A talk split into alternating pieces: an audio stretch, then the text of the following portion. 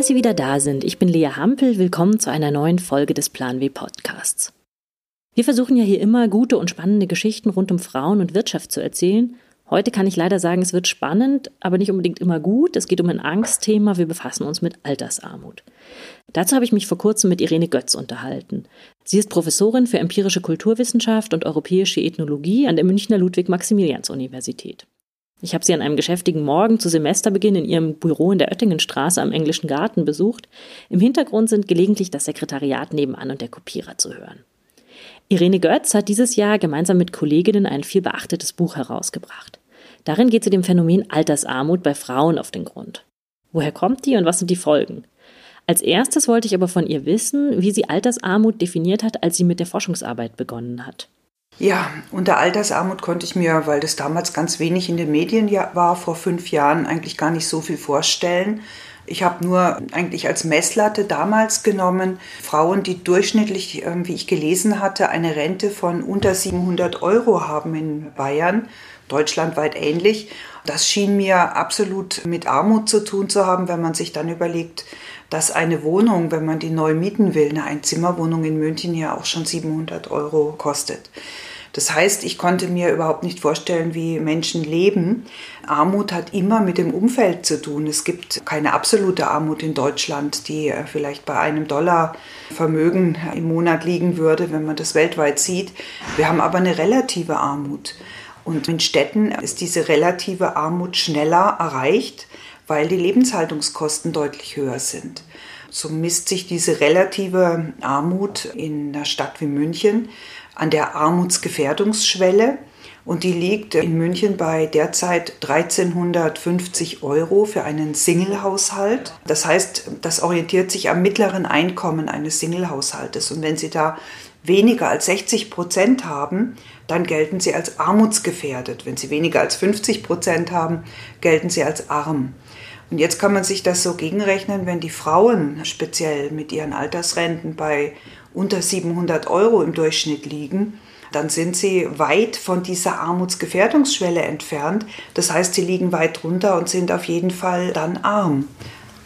Wie sind Sie denn auf das Thema überhaupt gekommen, weil Sie gerade gesagt haben, dass es im Prinzip eigentlich nicht viel Berichterstattung gab? Ich habe irgendwann mal in den Gewerkschafts-DGB Bayern Rentenreport, da wurden ab und zu mal Zahlen veröffentlicht und dann bin ich darauf gekommen, dass eigentlich der prekäre Ruhestand mal erforscht gehört und habe wenig Studien dazu gefunden. Wenn, dann waren das quantitative Studien, also mit Zahlen operierende Studien aus der Sozialwissenschaft. Ich habe mich dann für Frauen interessiert, weil die eben besonders betroffen sind aufgrund der niederen Renten. Und dann wollte ich wissen, wie leben die überhaupt in einer Stadt wie München, wenn sie nur so wenig Alterseinkommen haben. Irene Götz ist 1962 in Freiburg im Breisgau geboren. Sie hat Volkskunde, Germanistik, Anglistik und Geschichte studiert und befasst sich mit Arbeits- und Organisationsethnographie, nationalen Identitäten und Familienforschung. Sie hat in den vergangenen Jahren viel zu prekärer Arbeit geforscht.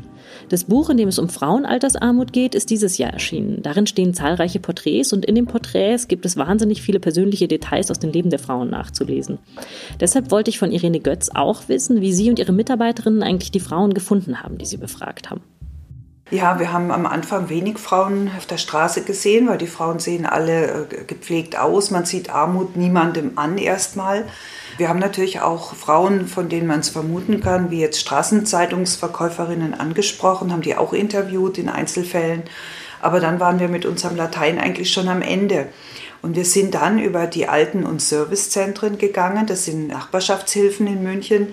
Und diese Nachbarschaftshilfen, wenn man sich da eine Weile aufhält, etwa teilnehmende Beobachtung macht, das ist die Methode, die wir gewählt haben, dabei sein, Vertrauen gewinnen, dann eröffnen die Frauen einem auch mit der Zeit ihre Geschichte. Und wir haben dann sehr viele getroffen, denen man es nie ansehen würde, die aktiv im Leben stehen, die äh, vielleicht sogar noch ehrenamtlich aktiv sind oder einen Minijob haben, die aber von ihrer Rente allein überhaupt nicht leben könnten. Wie stellt man sich das vor? Trifft man sich irgendwie im Kaffeehaus und plaudert über Armut? Das ist ja auch sonderbar. Oder haben Sie die zu Hause besucht? Wie kann man sich das so vorstellen? Ja, wir haben natürlich nicht gleich mit denen im Café über Armut gesprochen. Wir haben die erst mal kennengelernt, haben ihnen erklärt, um was es geht hatten manchmal auch Mittlerinnen, also Bekannte von den Frauen. Ähm, wir haben dann auch über das sogenannte Schneeballsystem Frauen kennengelernt und haben dann erstmal nach und nach das Vertrauen gewonnen. Es gab aber auch tatsächlich Fälle, wo wir gleich ins Café gingen und die sehr mitteilsam waren und gesagt haben, endlich interessiert sich mal jemand für uns. Das ist ein politisches Problem. Ich habe 43 Jahre gearbeitet, habe die Alten unserer Gesellschaft gepflegt als Altenpflegerin und jetzt kann ich mir in München keine Wohnung leisten. Das heißt, die waren ganz schnell bei der Sache. Die haben sofort uns auch Auskunft gegeben. Manche waren sehr zurückhaltend, denn Altersarmut hat häufig etwas mit Scham zu tun, wie Armut überhaupt. Man gibt sich auch noch selbst die Schuld. Und bei den Frauen haben wir längere Vertrauensbildung gebraucht und sind erst nach und nach mit denen warm geworden, in den Alten- Servicezentren etwa, bei Schuldnerberatungen. Wir waren aber auch auf Flohmärkten. Und nach und nach haben wir genügend gefunden, die wirklich bereit waren, mit uns auch mal zu Hause bei ihnen in der Wohnung zu sprechen. Und in den Wohnungen konnte man dann häufig schon mehr die Bedürftigkeit auch sehen, wenn Möbel sehr abgenutzt waren, die Wohnung lange nicht renoviert war. Da hat sich dann Armut vielleicht auch mehr gezeigt. Wie schwierig war es denn, an Frauen aus unterschiedlichen Hintergründen zu kommen? Ja, das war gar nicht so schwierig. Wir haben dann nach und nach, als wir auch in unserem Umfeld erzählt haben, über was wir arbeiten, haben wir Frauen auch getroffen, die gesagt haben, ach, ich fall da auch drunter. Wir hatten etwa eine Mitarbeiterin, plötzlich ist ihr aufgefallen, dass ihre Großmutter auch betroffen ist. Die hat ihr noch zu Weihnachten einen Brief geschrieben an alle Kinder und Enkel. Dieses Jahr fallen die Weihnachtsgeschenke aus, ich kann mir das nicht mehr leisten. Lasst uns doch einfach zusammensitzen und ein Glas Wein trinken. Und da ist die ganze Familie bestürzt gewesen, weil das eine Frau war, der man niemals gedacht hätte. Die hat gut gekleidet, scheinbar sehr aktiv und man wusste nicht, dass sie eigentlich nur noch ein Zimmer heizt und sich das Essen vom Mund abspart. Sicher schwer zusammenzufassen, aber was für eine Art von Biografie zeichnet sich da in so einem Durchschnitt ab? Ja, man kann sehr wohl Muster erkennen. Einmal sind die Frauen, die jetzt in Rente sind, meistens im Krieg oder in der Nachkriegszeit geboren. Das bedeutet, sie sind in harten Zeiten aufgewachsen. Sie haben früh gelernt, dass es um sie gar nicht geht, dass sie bescheiden sein müssen, dass sie vielleicht die kleinen Geschwister betreuen, dass man in sie bildungsmäßig weniger investiert als möglicherweise in die Brüder. Das heißt, sie sind eigentlich meistens mit mittleren oder einfachen Schulabschlüssen in die Berufe gekommen. Sie sind dann in Berufen gelandet, die ihnen bis zur Ehe offen standen. Dann hieß es, na ja, wenn die Kinder kommen, hört man erst mal auf. Das war üblich. Und die Frauen hatten große Erwerbslücken. Sie sind häufig den Männern auch beruflich hinterhergezogen, das war so üblich. Sie hatten als Frauen den Karriereknick und das wirkt sich natürlich dann auf die Altersrente sehr stark aus, denn die hängt ja davon ab, wie viel ich erwerbstätig war. Und da kennt man dann die großen Unterschiede zu den Männern, die einfach viel mehr gearbeitet haben. Also diese typische Familienorientierung, die die Frauen hatten, die sie auch haben sollten, das war ja nicht freiwillig, sondern es war einfach die Rolle, die sie eingenommen haben in ihrem mittleren Erwachsenenalter, die fällt ihnen jetzt gewissermaßen dann auf die Füße im Alter, wenn dann eine Scheidung noch dazu kam. Wir haben ja vor allem alleinstehende Frauen befragt oder wenn der Ehemann vorzeitig gestorben war, dann ist diese Altersarmut eigentlich sehr naheliegend. Wie haben diese Frauen ihre Situation empfunden? Das war sehr unterschiedlich. Also wir haben alle Haltungen und Einstellungen gefunden von Wut dass man ihnen sozusagen diese Möglichkeiten nicht gegeben hat und dass sie jetzt im Alter ähm, knapsen und sparen müssen, bis zu einer großen Gelassenheit. Eine hat gesagt, naja, so war es halt. Wir haben halt nur als Mädchen die Volksschule besucht. Das hat gelangt auf dem Land, so hieß es. Reicht ja, man geht hinterher ins Büro oder in die Pflege und fertig.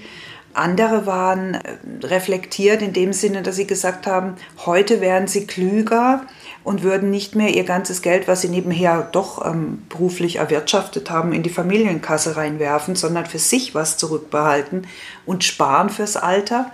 Das war sehr, sehr unterschiedlich, die Reaktionen. Wir hatten auch äh, gerade vermutlich aufgrund dieser Generation, die sehr früh gelernt hat, bescheiden zu sein, sich zurückzunehmen, sehr viele ähm, Gelassenheit als Haltung beobachtet. Eine hat gesagt, naja, ich hatte alles im Leben, ich hatte schöne Reisen mit meinem Mann, Dann kam der Geschäftsbankrott, der Mann verstarb vor ihr. Jetzt lebt sie von Grundsicherung, aber sie ist trotzdem irgendwie zufrieden, weil sie sagt, ich konnte mir früher sehr viel leisten. Ich habe alles gesehen auf der Welt, was ich sehen wollte. Und jetzt kann ich halt nicht mehr essen gehen, wenn ich nicht gerade eingeladen werde, aber ist auch okay. Sie befassen sich ja schon länger mit prekären Situationen. Was hat Sie denn an den Ergebnissen oder den Interviews besonders überrascht, auch im Gegensatz zu dem, was Sie vielleicht angenommen hatten, was Sie hören würden? Ja, überrascht hat uns besagte Gelassenheit, dass viele Frauen sich einfach ein Stück weit in ihre Situation fügen und alles aktivieren, was sie an Sparmöglichkeiten haben, also sehr, sehr aktiv damit umgehen dass sie den ganzen Tag sagen, sie, wir müssen eigentlich Schnäppchen jagen, was natürlich voraussetzt, dass sie körperlich noch fit sind. Uns hat sehr beeindruckt, dass manche sehr findig waren in Möglichkeiten, etwa auf dem Tauschmarkt, sich günstige Angebote einzuholen. Also eine hat zwölf Kilo Vanillekipferl vor Weihnachten gebacken und war ganz stolz auf ihre Wiener Küche und hat diese 12 Kilo eingetauscht in einem Tauschring gegen etwa Balkonstreichen oder wenn sie mal eine Fahrt mit dem Taxi braucht. Das heißt, die waren sehr kreativ und sehr findig und haben viele Möglichkeiten gefunden, ohne ähm, direkt Geld ausgeben zu müssen, sich auch Unterstützung zu holen. Uns hat dann aber schon auch beschäftigt, dass manche, die diese Fertigkeiten nicht hatten, sich solche äh, etwa zu tauschen, selber zu machen, zu sparen, durch geschicktes Einkaufen überall in der Stadt die Schnäppchen, dass manche da wirklich sehr arm waren. Die haben nur noch ein Zimmer geheizt. Sie haben am Monatsende auch nur noch mal ein Spiegelei gegessen. Sie konnten nicht mehr ausgehen. Rückzug war sehr häufig. Ich kann keinen Kaffee mehr leisten. Wie soll ich mich dann mit Freundinnen treffen? Der Rückzug, der hat uns auch sehr belastet, dass wir gesehen haben, manche können nicht mehr teilhaben.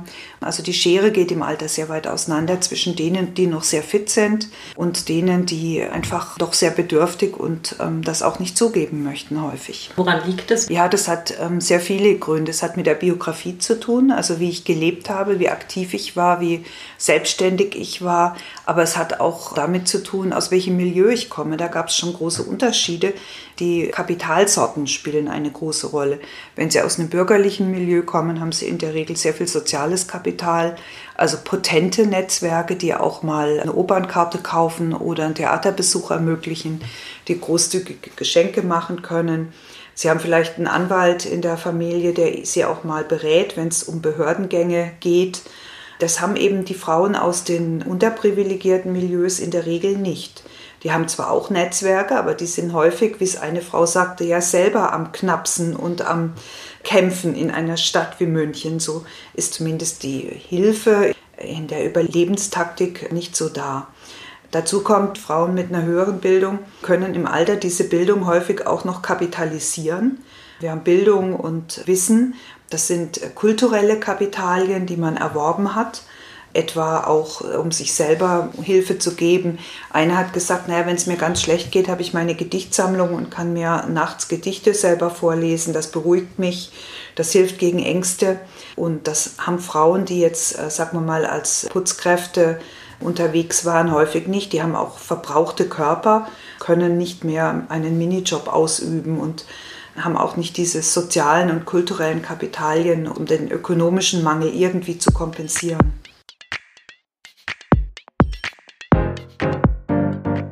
Nach der Pause erzählt Irene Götz, welche strukturellen Ursachen Frauenaltersarmut hat und auch, warum Frauen besondere Strategien haben, damit umzugehen.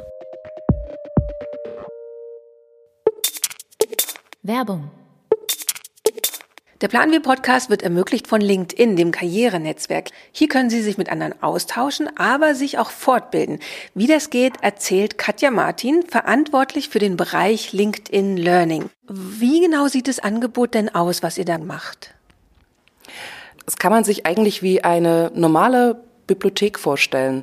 Es ist wie der Netflix fürs Lernen.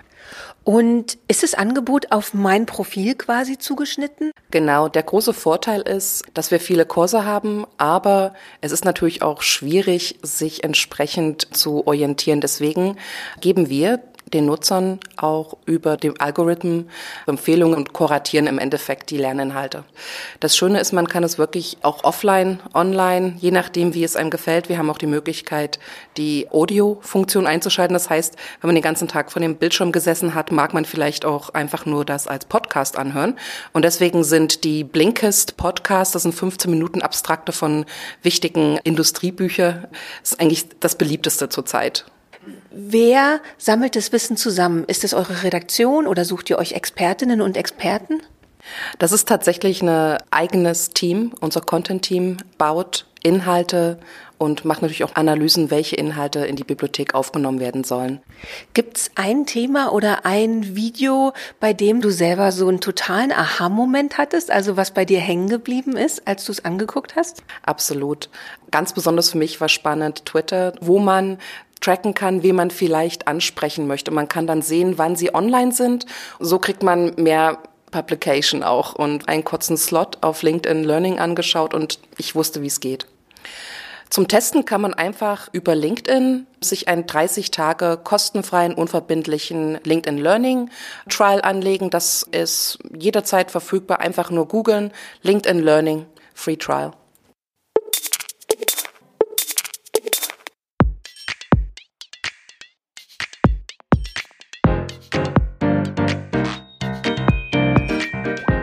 Vor der Werbung hat Irene Götz darüber gesprochen, wie sie und ihre Kolleginnen die Frauen gefunden haben, die sie porträtiert haben.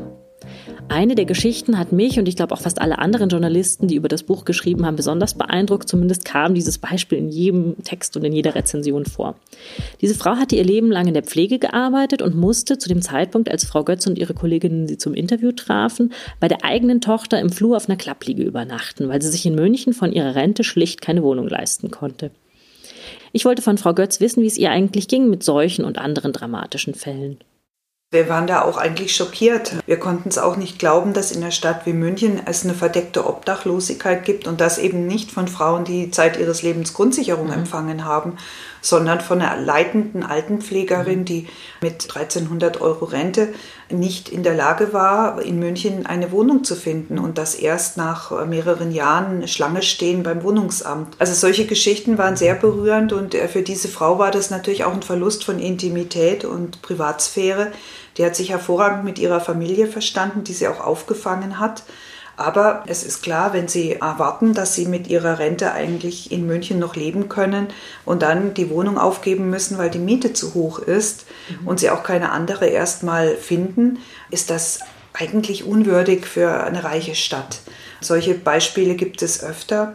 Wir haben auch eine Frau gefunden, die als Straßenzeitungsverkäuferin gearbeitet hat, noch eine Wohnung hatte. Dann kam der Eigenbedarf und es war nicht möglich für sie in München etwas zu finden. Sie musste außerhalb der Stadt neu beginnen, weit außerhalb. Und sie ist nicht in der Lage, ihr Ticket zu bezahlen, um den Sohn in München zu besuchen. Und sie scheint ihm auch nicht reinen Wein einzuschenken, dass sie das nicht kann.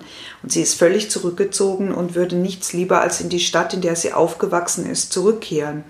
Wir haben dann auch oft versucht, in den Interviews nach Möglichkeiten zu suchen für die Frauen und mit ihnen zu besprechen, was gäbe es an Hilfsmöglichkeiten. Und da haben wir festgestellt, viele wissen auch nicht über ihre sozialen Rechte. Bei dieser Straßenzeitungsverkäuferin wäre natürlich eine Grundsicherung möglich gewesen, aber sie hatte irgendwie gedacht, das steht ihr nicht zu, weil dann vielleicht die Kinder belangt würden. Und so ist ganz häufig wenig Wissen da, etwa über Freibeträge, dass die Kinder nur, wenn sie sehr wohlhabend sind, zur Kasse gebeten werden. Dieses Unwissen hat uns auch sehr belastet. Wir hatten selber wenig Wissen. Das ist jetzt nicht dass die dummen Frauen und wir Klugen an der Uni, sondern es ist sehr kompliziert. Es wird bei jeder Grundsicherung der Einzelfall geprüft. Man kann keine generelle Prognose geben, was wird angerechnet, was nicht. Das ist ein Riesenproblem, dass das so komplex ist und dass die Frauen eigentlich häufig zu einer Beratung gehen müssten und das aber scheuen. Das finde ich ja auch das Interessante, dass es quasi einerseits tatsächlich ein strukturelles Problem ist, also es sogar strukturelle Hilfe gäbe, aber quasi so eine Verbindung dazwischen fehlt. Ne? Das stimmt. Es gibt zwar auch sehr viel Informationsmaterial, das ist häufig online Schnäppchenführer, wie kann ich in einer Stadt leben, wenn ich wenig Einkommen habe. Es gibt Bürgertelefone, es gibt die Alten- und Servicezentren, die sehr gut beraten, niedrigschwellig, man kann da einfach mal hingehen und ein Mittagessen dort einnehmen oder für einen Euro Tischtennis spielen und dann sieht man, aha, die machen auch Sozialberatung. Man muss also gar nicht gleich zum Sozialamt gehen. Aber auch das wissen viele nicht und da fehlt tatsächlich manchmal das Wissen. Das ist auch ein Grund, warum wir im Buch hinten den dritten Teil gemacht haben, dass da einfach erste Anlaufstellen und Adressen zu finden sind. Wo kann ich mir Tipps holen? Wo kann ich Hilfestellungen bekommen? Viele Ältere sind vielleicht noch scheuer mit dem Internet. Aber es ist ungewöhnlich für eine wissenschaftliche Arbeit, ne? hinten eine Art ja, FAQ reinzubauen oder eine Art Hilfeverzeichnis. Ja, wir haben versucht, mit dem Buch so mehrere Fliegen mit einer Klappe zu schlagen. Wir haben, die Wissenschaft war im Zentrum, klar. Wir haben Fallporträts geschrieben, wir haben die wissenschaftlichen Ergebnisse unserer Studie veröffentlicht. Aber wir dachten, es bringt ja auch nichts an den Betroffenen vorbeizuschreiben. Die sollten ja auch abgeholt werden mit dem Buch. Nicht nur, dass sie sich identifizieren mit den Beispielen, die da im Buch präsentiert werden, sondern auch, dass sie Unterstützung bekommen. Und das war dann auch ein Tipp der Verlegerin Antje Kunstmann, die uns äh, gesagt hat, macht doch hinten so ein Verzeichnis rein. Und das wird auch sehr nachgefragt. Das ist dann so eine Mischung aus Wissenschaft und angewendeter Wissenschaft. Und ähm, so kann sich jeder aus dem Buch das rausholen, was er oder sie möchte. Und es richtet sich natürlich auch an Politikerinnen und Politiker, die ganz häufig einfach über Fälle und über die Erfahrungen im Alltag, im Umgang mit eigener Armut nichts wissen. Von Altersarmut sind unter den älteren Frauen in Deutschland rund 20 Prozent betroffen. Laut einer Untersuchung der Bertelsmann Stiftung wird sich dieser Trend sogar noch verstetigen. Im Jahr 2036, so die Forscher, werden 27,8 Prozent aller Frauen im Alter von 67 Jahren nicht von ihrer Rente leben können. Was allerdings spannend ist, Irene Götz ist zu der Überzeugung gelangt, dass besonders Frauen spezielle Strategien entwickeln, um mit Altersarmut umzugehen. Ja, erstens mal, man sieht es den Frauen nicht an. Sie schonen ihre Kleidung, sie kaufen Sonderangebote, sie gehen vielleicht auf Flohmärkte. Also sie haben schon Strategien, auch so Secondhand, sich selber zu unterstützen. Dazu gehört auch, dass die Frauen dieser Generation gelernt haben zu stricken, zu nähen, werden wahre Meisterinnen im Selbermachen kennengelernt. Die sehen also top aus, wie aus der Boutique gekleidet. Dazu kommt aber tatsächlich, dass das Thema ist ähnlich wie vor ein paar Jahren noch Depression, keiner spricht drüber, jeder reißt sich zusammen. So ähnlich muss man sich das auch bei den Frauen, die wir interviewt haben, häufig vorstellen. Das heißt, man gibt den Kindern Geschenke, macht den Enkelkindern Geschenke, man spart eher daran, den Kühlschrank äh, selber bei sich zu füllen, dass man den Kindern noch etwas weitergeben kann. Das heißt, viele kommen in den Familien gar nicht auf die Idee, dass die eigene Mutter oder Großmutter so bedürftig ist. Das wird systematisch verborgen gehalten. Dazu kommt, dass man häufig ja noch eine ältere Wohnung hat, in der man über Jahre schon lebt dass die natürlich kaum noch zu halten ist, zieht nach außen auch niemand. Wir hatten Interviewte, die uns gesagt haben, wenn jetzt noch eine Nebenkostenerhöhung kommt, dann kann ich diese Wohnung nicht mehr halten. Ich finde aber keine andere, weil die ist schon 30 Jahre bewohnt. Wo soll ich denn hin? Und das sind so Szenarien, die werden in den eigenen Familien offensichtlich sehr wenig besprochen. Dann wird halt ein Besuch bei der Tochter nicht gemacht, weil das Fahrgeld nicht da ist, anstatt dass man sagt, du könntest du mir nicht vielleicht mit dem Fahrgeld aushelfen da setzt diese Scham ein. Und wir haben das so aus den Interviews rausinterpretiert. Es ist die Idee, dass Geld immer von der älteren Generation an die jüngere weitergegeben werden muss. Das ist so eine kulturelle Regel, sei es als Erbe oder als Geschenke. Aber von den Kindern etwas anzunehmen, ist schwierig. Das zeigt dann, man hat es nicht geschafft, zumindest in der Wahrnehmung der Frauen. Und dann möchten sie lieber weiter geben, geben, geben, wie eine gesagt hat. Denn die Kinder haben es ja auch schwer. Und da will ich doch geben, geben und nicht von denen noch etwas bekommen. Sie hatten es mit dem Selbermachen gesagt. Da würde ich jetzt mal klischeemäßig behaupten, aus der Generation können wahrscheinlich nicht so viele Männer stricken. Richtig, ja. Welche anderen Faktoren würden Sie als typisch weibliche Strategien sozusagen ausmachen wollen? Ja, dass auch die Art des Hauswirtschaftens mit sehr strengen Sparregime und trotzdem versuchen, noch was Gesundes zu essen. Oder wo kann ich äh, Sonderangebote bei Lebensmitteln nutzbar machen, dass dieses genaue Wirtschaften, was das Häusliche anbelangt, mit dem vielen selber machen, reparieren, flicken, das sind Eigenschaften, die Frauen in der Generation gelernt haben, das die Männer sicher nicht haben. Ähm, dazu kommt aber auch, wenn Frauen dann wieder nach außen aktiv werden und etwa Ehrenämter annehmen, Das weiß man auch aus quantitativen, repräsentativen Studien. Frauen landen dann eher in diesen Ehrenämtern, die auch wieder mit Pflege, mit Kinderbetreuung zu tun haben. Eine war als Seniorenbegleiterin aktiv, die hat quasi ehrenamtlich für die Hochaltrigen vorgelesen in den Krankenhäusern oder war bei einem Seniorenbereisebüro aktiv und hat Ältere begleitet. Das sind ähm, Sachen, die einfach Frauen machen, dass sie mehr in diesem pflegenden Bereich auch dann im Alter bleiben. Männer, die sind dann eher Vereinsvorstand oder haben irgendwelche repräsentablen Ehrenämter, wo man nach außen auftreten muss und äh, hohes Ansehen bekommt. Die Frauen äh, betreuen ihre Enkelkinder und das ist dann auch nicht mal als Ehrenamt anerkannt, sondern ist einfach selbstverständlich. Wo sollte sich Ihrer Meinung nach was tun? Also wir haben die Rente runtergewirtschaftet ähm, als Alterssicherung auf inzwischen 48 Prozent des letzten durchschnittlichen Nettos. Das heißt, die Rente wurde strukturell abgesenkt die letzten 20 Jahre, weil man eben Angst hatte, dass man angesichts des demografischen Wandels nicht mehr die Rente für alle sicherstellen kann, weil es ist ja bei uns so, dass die Jungen die Rente der Alten finanzieren und wenn weniger Kinder geboren werden und so weiter, sie, man kennt die Diskussion, das kann so nicht bleiben, weil die Rente, wie sie jetzt im Moment da ist, ist eigentlich fast nur noch eine Grundleistung, die das Nötigste sichert und nicht mehr diesen wohlverdienten Ruhestand absichert. Und wie sich das ändern wird, das ist ja gerade ganz stark auch Gott sei Dank endlich in der politischen Debatte. Als vorübergehenden Reparaturbetrieb werden wir hoffentlich bald die Grundrente bekommen. Da sind sich ja die großen Parteien einig, aber es ist noch nicht klar, wie, ob das mit, mit Bedürftigkeitsprüfung oder ohne. Ich glaube, da muss man sehr schnell zu einem Ergebnis kommen. Und die Frauen, die wir befragt haben, die ähm, haben auch gesagt, naja, wenn das nicht bald kommt, erlebe ich es nicht. Aus der Sicht unserer Interviewten würde ich die Bedürftigkeitsprüfung auch nicht gut finden, weil das ist wieder eine Art Prüfung und man fühlt dann so wieder das Gefühl, ich habe ein Almosen, es ist, soll ja eine Rente sein.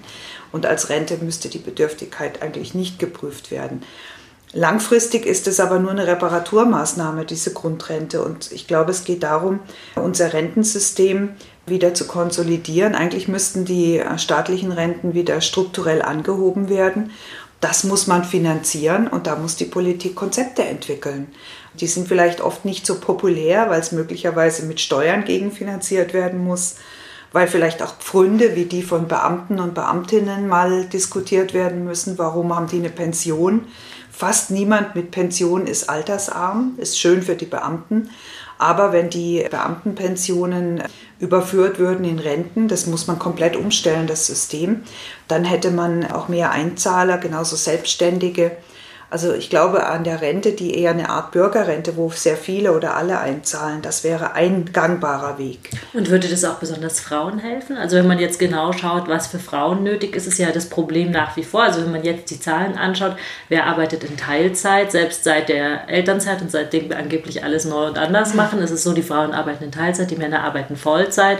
Es gibt zudem noch das neue Scheidungsrecht seit 2008, was auch dazu führt, dass Frauen im Zweifelsfall benachteiligt sind. Das heißt, am Ende wird es trotzdem weiter schwierig sein, oder? Ist richtig. Die Frauen, die wir im Buch porträtiert haben, die sind sicherlich heute in vielem immer noch die Prototypen. Mhm. Teilzeitarbeit, Minijobs, geringfügige Beschäftigungen. Frauen landen immer noch heute häufig in den sogenannten Frauenberufen. Im Bereich Pflege, die brauchen wir ja diese Berufe, aber sie sind einfach wahnsinnig schlecht bezahlt im Vergleich. Das heißt, wir haben weiterhin diesen Gender Pay Gap zwischen Berufen, aber auch innerhalb des gleichen Berufs haben Frauen häufig einfach schlechtere Gehälter, weil sie schlechter verhandeln, weil sie nicht so schnell befördert werden. Teilzeit ist auch oft immer noch ein Karrierekiller. Man wird oft dann nicht so schnell berücksichtigt bei der nächsten Gehaltsstufe oder Beförderung. Da muss sich viel ändern. Ich glaube, es ist wichtig, dass der Arbeitsmarkt Löhne und Gehälter bereithält, von denen man höhere Renten auch erwirtschaften kann. Was ich auch spannend finde, ist, dass Sie sagen, dass diese Generation an Frauen, die Sie jetzt interviewt haben, vergleichsweise insofern gut dasteht, als dass die wissen, wie man spart. Das eigentliche Problem, sagen Sie so ein bisschen, kommt erst, nämlich wenn die Frauen, die in den 60ern geboren wurden, in Rente gehen, die weiter Teilzeit gearbeitet haben und die wahrscheinlich auch Zeiten hatten, wo es hart war, aber nicht in dem Maße gelernt haben, den Gürtel enger zu schnallen, oder? Ja, wobei das natürlich eine schwierige Argumentation ist, weil es soll ja nicht so aussehen, als wäre es gut, wenn jetzt alle weiter stricken lernen und sich selber versorgen. Das ist jetzt eher so eine Art aus der Not heraus geborenes Glück dass die Kriegskinder und die Nachkriegskinder diese Techniken noch haben. Das ist keine nachhaltige Lösung. Tatsächlich ist es so, dass die Generation der Babyboomer, die sind in die Wohlstandsgesellschaft hineingeboren. Die haben vielleicht noch Handarbeitsunterricht gehabt und in der Generation in den späten 70er Jahren war Stricken in den Unis und so weiter auch mal in.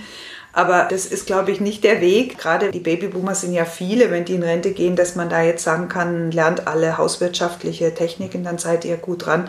Es wäre auch zynisch, weil das ist jetzt, ich würde sagen, in der letzten Generation Rentnerinnen häufig noch diese Duldsamkeit vor allem, die sich noch findet. Dieses, ich bin ja selber schuld, hätte ich es anders gemacht. Ich denke, die Babyboomer-Generation, die wird noch ähnliche Probleme haben mit Altersarmut.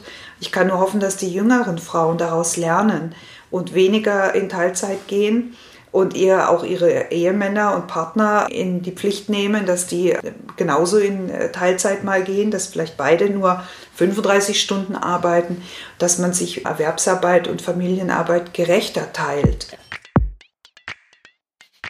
Übrigens hat Irene Götz auch noch erzählt, dass sie selbst nie Teilzeit gearbeitet hat und sehr dankbar ist, Beamtin zu sein, eine Pension in Aussicht zu haben und schon früh von ihren Eltern zu großer Unabhängigkeit erzogen worden zu sein.